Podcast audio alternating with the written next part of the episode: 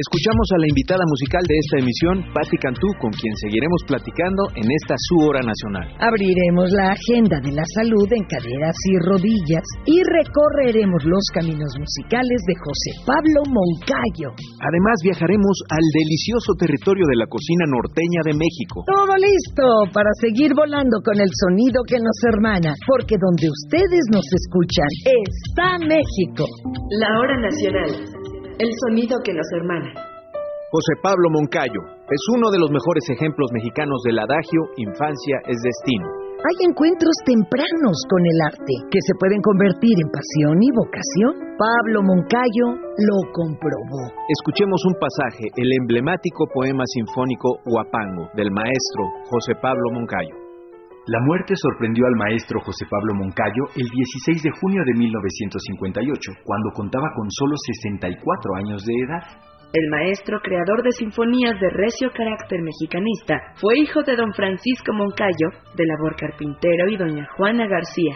El destino de José Pablo se selló por su primer acercamiento a la música, cuando a su padre le ofrecieron como pago en especie un clavecín cuando el maestro contaba con 5 o 6 años de edad. A esa tierna edad viaja a su familia en 1918 a la Ciudad de México, donde inicia sus estudios de piano para, 11 años después, ingresar al Conservatorio Nacional de Música en 1929 cuando contaba con 17 o 18 años de edad. Ahí se forma musicalmente bajo las guías de Candelario Huizar y Carlos Chávez, íconos de la música sinfónica nacional al paso del tiempo. Durante ese periodo, el maestro Moncayo, para sobrevivir, toca jazz al piano, lo mismo en estaciones de radio que en bares y clubes nocturnos. Es en 1931 cuando inicia sus estudios de creación musical con la tutoría de Carlos Chávez, y es en esa etapa cuando surge una sólida relación de amistad y trabajo entre ambos. Diez años después, en 1941, cuando contaba con 29 años, viaja al Festival de Berkshire, Massachusetts, invitado por Aaron Copland. Es durante el viaje cuando escribe su obra Llano Grande, que ya anunciaba el surgimiento de sus grandes sinfonías. El destino se cumplió ese mismo año, cuando el 15 de agosto, en el escenario de Palacio de las Bellas Artes, se estrenó su poema sinfónico Huapango, obra señera, bajo la batuta del maestro Carlos Chávez, al frente de la Orquesta Sinfónica de México. A Huapango le siguieron sonatas, tríos, óperas, piezas para piano, sinfonías, sinfonietas y piezas para ballet.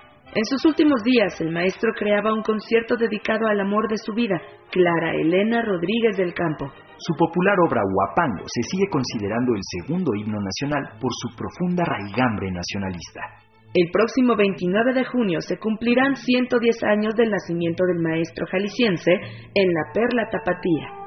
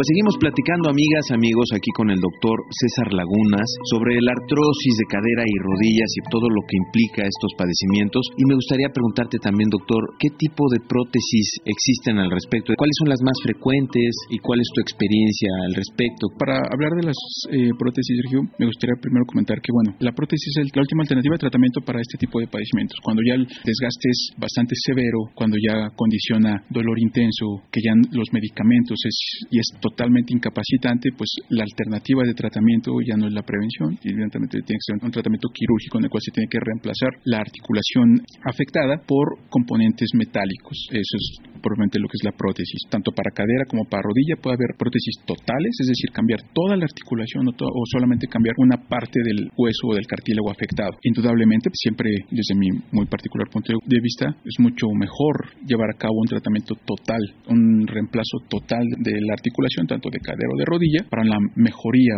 funcional del paciente. Ahora, todos estos aparatos que por un lado afortunadamente cada vez mejoran más en su tecnología y demás, pues no siempre están al alcance de la economía en general. ¿Hay alguna alternativa para que la gente pueda adquirir esta tecnología? Mira, lamentablemente no son procedimientos baratos. La alternativa puede ser eh, la mayoría de las instituciones públicas. Por Pues supuesto. tenemos la, la alternativa de ofrecer este tipo de tratamiento para los pacientes, ya sea derechohabientes de, de cualquiera de las instituciones. Y pues bueno, estamos con las puertas abiertas para recibir a los pacientes que lo ameriten. Muchas gracias, doctor César Lagunas, por toda esta información valiosísima para todo el auditorio. Gracias por haber estado con nosotros aquí en la hora nacional. Muchas gracias por la invitación, Sergio, y muy honrado. Gracias. Y ya volvimos para seguir conversando con Miguel Ángel Virgilio Aguilar, coordinador del Centro de Estudios Migratorios de la Secretaría de Gobernación. A ver, sabemos que se han registrado 12.500 millones de operaciones de envíos a sus familias. ¿Esto cuánto sería en pesos mexicanos? O en dólares. ¿Qué- Ah, qué- en qué fue en más? algo que nos lo podamos imaginar, porque es demasiado alto el número de las puras operaciones. Justo hacia este primer trimestre de este año, las cifras que tenemos son 12.5 mil millones de dólares que nos han estado enviando. Estamos hablando de muchísimo dinero, más de 100 dólares cada uno de los envíos, aproximadamente 100 dólares cada uno de los envíos, pero no es así. Los envíos están, y es bien importante comentarlo, vamos comentándolo con calma y retomo mi punto de bien la obra nacional que nos permite tocar estos temas. No es lo mismo la remesa que envían las mujeres que la remesa que envían los hombres. Ay, qué bueno que lo tocó. Es ¿Cuáles son las que- diferencias? A ver, son dos cosas. En realidad las mujeres envían, este es un promedio, de cada 10 mujeres, 5 mujeres envían entre 100 y 300 dólares al mes. Los hombres envían 2 de cada 10, es decir, el 20%, hasta 1000 dólares, de 500 a 1000 dólares. La participación de las mujeres es menor, pero es más constante. ¿De acuerdo? Son más mujeres las que están enviando. Ahora, no solo, eso nos dice dos cosas. Una, la primera, la participación de las mujeres como agentes activos.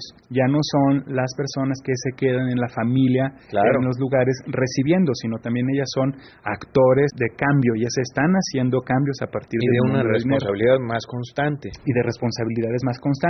Y ahí viene otro tema que es fenomenal y que la Unidad de Política Migratoria es la que ha estado buscando como entender más. Se gasta diferente. Entonces, no solo es que las mujeres manden diferente, sino que se gasta diferente a lo que lo gastan los hombres. Hay un piso común, que es por supuesto la comida y el vestido. Eso no lo vamos a mover, hombres y mujeres. Perdón, ¿se gasta llegando acá? Se gasta llegando acá. Cuando lo mandan... Diferente. Exacto. Ah, a ver, a ver, cuando lo manda el varón, Cuando- Tiene una educación mucho más, son más administradas, ¿no? pero fíjate, ¿qué representa en lo simbólico? Porque es, si Claro. mandamos igual para vestido y para comida, ¿por qué gastar diferente? A ver, ven. Exacto. Entonces, hombres y mujeres mandan.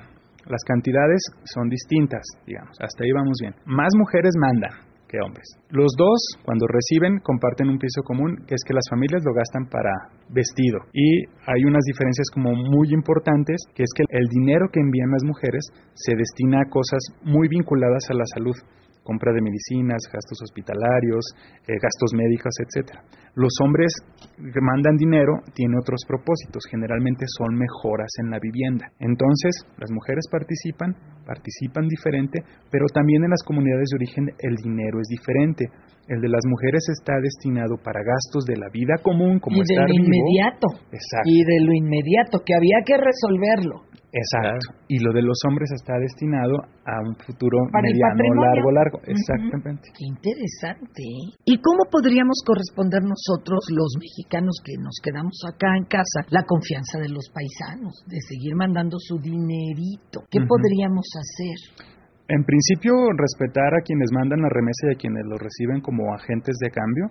Habrá que cambiar la narrativa como el que recibe la remesa como un ente pasivo y entenderlo como un ente activo que efectivamente está modificando. Lo otro sí tiene que ver con impulsar que se hagan mucho más claras las formas de recepción de las remesas, pero también del envío, más baratas, y empezar a apuntar hacia un crecimiento muchísimo más comunitario. Y en ese sentido, Miguel Ángel, concretamente, ¿cuáles son los apoyos en política de migración que ofrece el gobierno mexicano a los llamados héroes, vivientes, que claro. allá en el extranjero. La política migratoria de este país de 2018-2024, la denominada ya no es así, pero es la nueva política migratoria, uno de sus ejes sí es el cuidado de las y los mexicanos en el extranjero. Entonces estamos como muy pendientes de quiénes son y cómo lo están mandando, esa es como una de las partes. Lo otro del ámbito de lo político para el cuidado no solo es el reconocimiento como héroes que se les ha dado, sino también el reconocimiento que se ha dado a su desarrollo en lo comunitario. No existía ese reconocimiento, más bien se asumía como una, una parte casi común de la vida del migrante, pero colaboran casi con el 4% del Producto Interno Bruto. La colaboración que hacen las y los migrantes a partir de las remesas es extraordinaria. También escuché un número, pero no sé si siga siendo válido, que cuando son varones muchas veces establecen una nueva familia más allá de las fronteras y dejan de enviar, o si acaso envían, pero a la mamá, por ejemplo, no a la esposa. Y esto no pasa con las mujeres, ¿es cierto o ya no funciona así? Sigue funcionando así y les comentaba las cifras. De los hombres, el 20% envía, de las mujeres, el 50% envía. De los hombres, eh, las relaciones afectivas son las que se, se, están moviendo, pero hemos visto que los hombres están mandando mucho a lo comunitario. Los clubes de migrantes son importantes. Entonces, la entrada de la remesa que proviene de varones tiene un componente importante de lo comunitario. Y lo de la mujer siempre está muy vinculado a la familiar y a cubrir necesidades básicas. Qué interesante. ¿Dónde podríamos consultar estos números? ¿En la propia página de gobernación o a dónde nos recomiendas? Sí, la Unidad de Política Migratoria tiene una página, es politicamigratoria.gov.mx. Cada mes hace una infografía con los principales datos que acabamos de comentar sobre remesas, pero además en esta página encontrarán toda la información que tiene que ver con la movilidad humana y tenemos recién un micrositio de familias en retorno que lo que hicimos junto con la Secretaría de Relaciones Exteriores, entre otras, es conjuntar todos los programas sociales que nos permiten entender cómo se están moviendo los dineros, por ejemplo. Y que ahora pues tendrán hasta representantes, ¿no? Así es, esperamos. Eh, está muy bien. Está muy bien. Muchísimas gracias. Miguel Ángel Virgilio Aguilar, coordinador del Centro de Estudios Migratorios de la Secretaría de Gobernación. Muchas gracias por haber Sergio, muchísimas gracias. Le esperamos pronto. Por gracias. Supuesto. Muchas gracias. La hora nacional. El sonido que nos hermana. Y estamos de regreso en el espacio musical. Estamos platicando con la talentosa Patti Cantú. Nos da mucho gusto platicar con un artista, con todas las letras que involucran la palabra, porque también sabemos has tenido incursión en actuación interpretando a María en El Pantera. Me gustaría preguntarte con todas estas distintas disciplinas y talentos, ¿qué significa para ti ser mexicana dentro de todas estas áreas, no? La actuación, la composición, la música. ¿Cómo es ser para ti mexicana en este 2022 manifestándote a través de todos esos talentos? Wow, qué bonita pregunta. La verdad es que de las cosas que más me enorgullecen en mi vida, y siempre lo he dicho, es mi patria. Soy fanática de la música hecha en México, soy fanática del arte, de los diseños, del deporte, de el ímpetu del mexicano, que en todo su esplendor, en el más visible y en el menos también, nunca para de intentar. Porque yo siempre he dicho, desde un niñito hasta un, una persona de la tercera edad, si tiene que proteger a su familia en este país, la cultura es salir y partírsela y no parar porque no vamos a dejar a los nuestros caer. Entonces, entonces, me siento tan orgullosa y de toda también la, la diversidad cultural y riqueza que tenemos para mostrar. Trato de hacerlo en la música, también a veces dando la contra a las tendencias. Tengo una canción que se llama La Mexicana, donde hay cumbia ranchero, regional, rap otra vez, todo hay. En la actuación, que también en este año viene otro proyecto importante. En todo lo que hago, me gusta que usen el hashtag la mexicana conmigo, me gusta. Y que lo usen con cualquier cosa que sea bonita. Me enorgullece el género y me enorgullece la raíz mexicana. Mujer, de este hermosísimo país. Para ti ahora, ¿qué traes en mente? La verdad es que han sido ya varios discos como solista, varios intentos, varios éxitos, varios no éxitos, porque no, no les llamaría tampoco fracasos, que a veces las cosas no salen como quieres, pero eso no significa que salen mal. Claro. Hoy estoy en una posición muy bonita en la que he podido estar en La Voz Kids, compartiendo experiencias, protegiendo también los sueños puros de niños y niñas en las que también me veo reflejada. Hoy puedo estar en el consejo de los Latin Grammys y quizá crear diferencias para la industria de la música que no se regresen directamente a mí, porque no las puedo decir, porque no son conversaciones que tienen que ver con Patti Cantú, sino con la música en México, la música. de la industria. Exacto, entonces son oportunidades de hacer diferencias que estoy tomando y a la par no dejo mi proyecto, mi proyecto Patti Cantú. Ahora estoy lanzando música nueva. Una vez más, no se esperen que van a escuchar una canción igual a la otra. La primera canción se llama Bailo Sola. No es el bailo sola como el me quedo sola. Ahora es como un bailo conmigo. Una Estoy celebración. bien conmigo, me disfruto. Y en esta celebración que es súper pop retrofuturista, con bajitos de The Smiths, pero con el beat de The Weeknd, pero todo esto que a mí me encanta, vienen varias, varias activaciones y cosas que suceden a la par de mis colegas, a las que estoy invitando a ser parte de este movimiento donde la mujer es libre, metafóricamente, en lo más sencillo que es un baile, pero en la vida que es donde también queremos ser libres y no sentirnos con miedo. Después vienen colaboraciones con artistas del mundo del hip hop, después vienen colaboraciones con artistas de otros países, o sea, vienen todo tipo de fusiones en este año y me emociona porque es una etapa en la que soy ahora independiente, ya no estoy más en la disquera que estaba, con quien estaré siempre agradecida, pero ahora es la etapa de Taylor Swift en el mundo, la etapa de la independencia, estoy con mi equipo, estoy con mis managers, estoy con esa libertad no solo creativa, sino de decisión que tanto quería. Ah, Pues bueno, vienen los mejores años. Eso espero. Pati, qué placer haberte tenido aquí en la Hora Nacional. Gracias. Gracias por haber compartido con nosotros este momento y muchas gracias, Pati. Gracias, hablé mucho. No, un placer escucharte, Patti, porque así inspiras a muchas niñas y muchos niños seguramente por ahí que quieran seguir enorgulleciendo a nuestro país a través de todos sus talentos. Tú puedes ser lo que tú quieras ser, tú que estás escuchando, quien sea que seas, todo lo que quieras ser y hacer, puedes. Te quiero. Bueno, Patti, pues un placer platicar contigo. Muchísimas gracias. ¿Con qué canción nos dejas? Los dejo con la más reciente, que se llama Bailo Sola.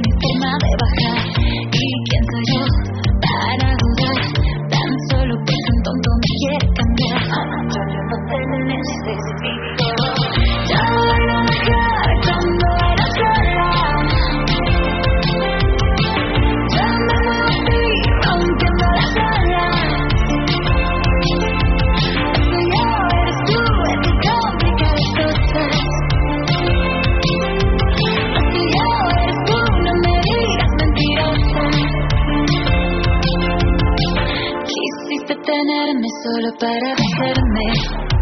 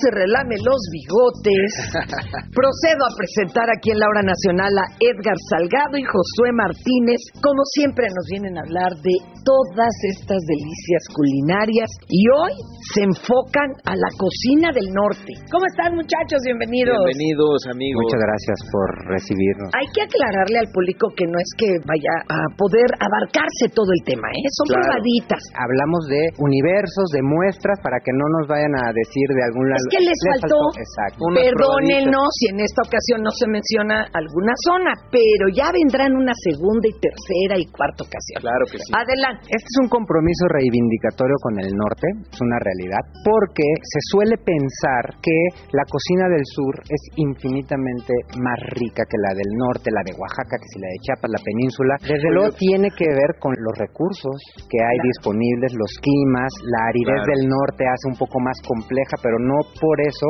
Menos sabor. no han heredado a la cocina mexicana Claro. preparaciones tan emblemáticas Deliciosas. como por ejemplo, para empezar, las birrias. Digo las A ver, birrias porque también hay muchos estilos, ¿verdad? Pues mencione algunos de los estilos. Sí, hay una birria muy peculiar en Zacatecas, la birria zacatecana, que es con borrego. Lleva un adobo de chile cascabel. Y es muy peculiar la técnica porque esto se pone en una cazuela y se tapa con una tortilla gruesa y va al horno. No todas las birrias forzosamente No, llevan borrego. No forzosamente. Ya hay algunas birrias, He por vivido en ejemplo, el engaño. en Jalisco ya hay algunos recetarios de a finales del siglo XIX que son birrias a base de cerdo, de pulpa de cerdo y lleva una cocción igual muy peculiar en donde se sella la olla o la cazuela con un cordón de masa, se tapa y esto se lleva al horno alrededor de unas seis horas de cocción. Y la podemos ver en muchos estados del Bajío y hacia el norte del país. Mismo caso, en el centro los menudos o las pancitas, pues las ubicamos de menudencias. eh, Pero es una birria, finalmente, la pancita. La pancita no, ya es otro universo, son Ah, los es una menudos. derivación. Pero podemos encontrar hacia el norte del país también muchas manifestaciones y aquí Josué nos, nos va a platicar de la de Nuevo León. Sí, realmente es muy diferente a lo que vemos aquí en la Ciudad de México porque es la panza de la res cortada, esta se cuece con maíz cacahuacintle.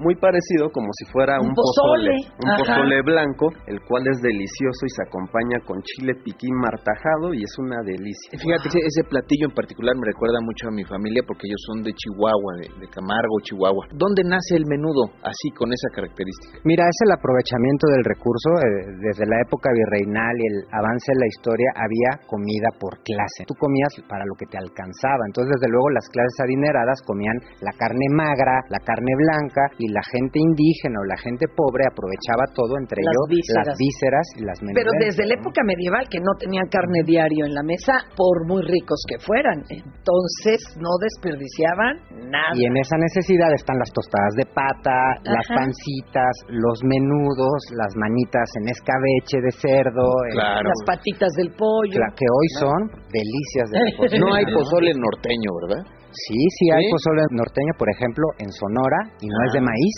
Ah, Es, es un pozole muy parecido como a los pucheros que lleva una gran diversidad de verduras Ajá. y se complementa no con maíz cacahuacintle, sino con trigo. Trigo que tiene una técnica muy peculiar a la hora de limpiarlo. Este trigo se remoja y se limpia tallándolo en la piedra del metate con las palmas de las manos para que se le caiga la, La cascarita. cascarilla. Y Pero ¿y no se hace eso una avena pelmazada? No, claro que no, tiene mucho más resistencia. Sí le da un cierto cuerpo al caldito, pero queda delicioso. Qué Mira, ganas de probarlo. Pasando por asados, por carne seca, para hacer caldillos y machacas, decía el maestro Edmundo que él podía dividir México en una línea que divide el consumo de las tortillas y los frijoles. Hacia el norte, desde luego, un gusto más marcado por la tortilla de De harina, y por el frijol bayo. Pero de esta expresión del uso de tortillas de harina, pues los burritos, las chimichangas para acompañar discadas, en fin, una... ¿Cómo es una chimichanga? A ver, brevemente. Pues mira, hay quien las interpreta de forma diferente. Un burrito es únicamente con la tortilla caliente, lo que podemos ver en la práctica popular, y la chimichanga va frita. Ah, Pequeña gran diferencia.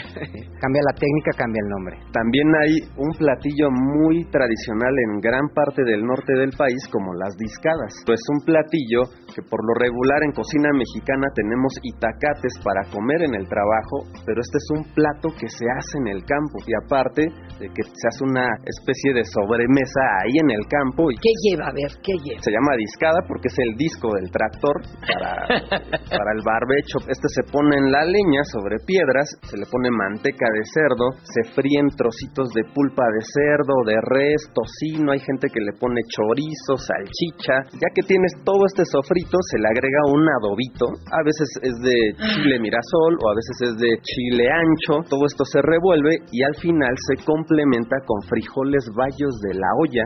Bueno.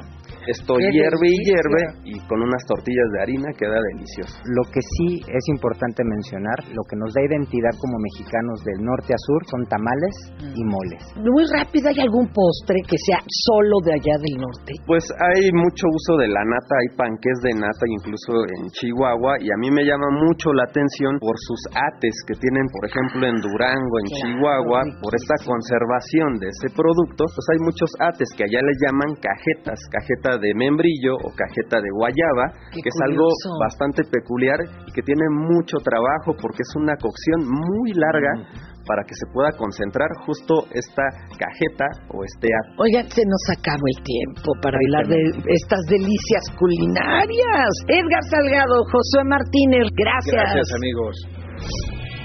Hacemos una parada y guardar el silencio para volveros a encontrar en la próxima emisión. En tanto eso ocurre, caminemos entre el agradecimiento a nuestras abuelas y abuelos. Y el ejemplo de humanidad que damos a nuestras niñas, niños y adolescentes. En la medianía del año queda muy bien hacer un recuento de lo caminado y lo que viene por caminar. Sus amigos Fernanda Tapia. Y Sergio Bonilla. Abrimos una cita para encontrarnos en el sonido que nos hermana. Hasta la próxima. Esta fue una producción de la Dirección General de Radio, Televisión y Cinematografía de la Secretaría de Gobernación. Gobierno de México.